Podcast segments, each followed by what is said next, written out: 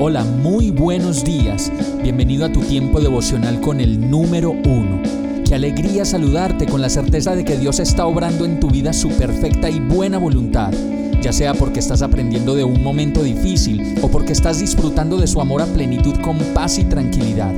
Llegó la hora de tomar tu Biblia, pues de seguro Dios te va a hablar, te va a reconfortar y lo mejor de todo, te va a dar las respuestas que estabas buscando. ¿Qué esperas? Vamos, súbete de una vez en este pequeño pero eterno vuelo devocional con destino al cielo.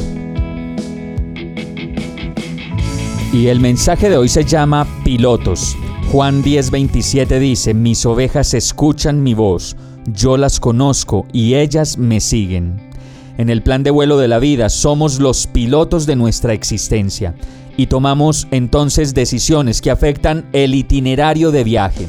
Noviazgos a destiempo, relaciones en desorden, procesos que se ven obstaculizados y detenidos porque en el plan de vuelo que como pilotos determinamos para nuestra vida, de pronto todas esas cosas hacen que el avión tenga que detenerse completamente porque no hemos pedido permiso de despegue o de aterrizaje a la torre de control o porque simplemente quisimos hacer el viaje a nuestra manera.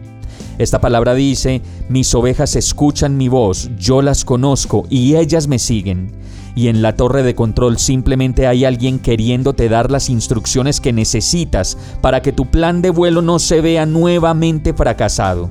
En la torre de control está una voz que puedes reconocer fácilmente si le dispones los oídos para recibir su dirección y simplemente antes de iniciar un nuevo itinerario de vuelo decides pedir todas las coordenadas a la gran torre de control para que puedas tener un viaje seguro y aún en medio de todas las turbulencias que pueden aparecer en la vida, encontrar la seguridad que necesitas para que tu avión no se caiga y no se caiga de pronto en la mitad del vuelo y puedas aterrizar de manera segura en el lugar a donde Dios te quiere llevar. Antes de iniciar un nuevo viaje, no olvides descolgar el comunicador de la fe y preguntarle a Dios directamente ahí, en la torre de control, cuáles son las coordenadas del viaje que siguen. Estás a tiempo. Vamos a orar.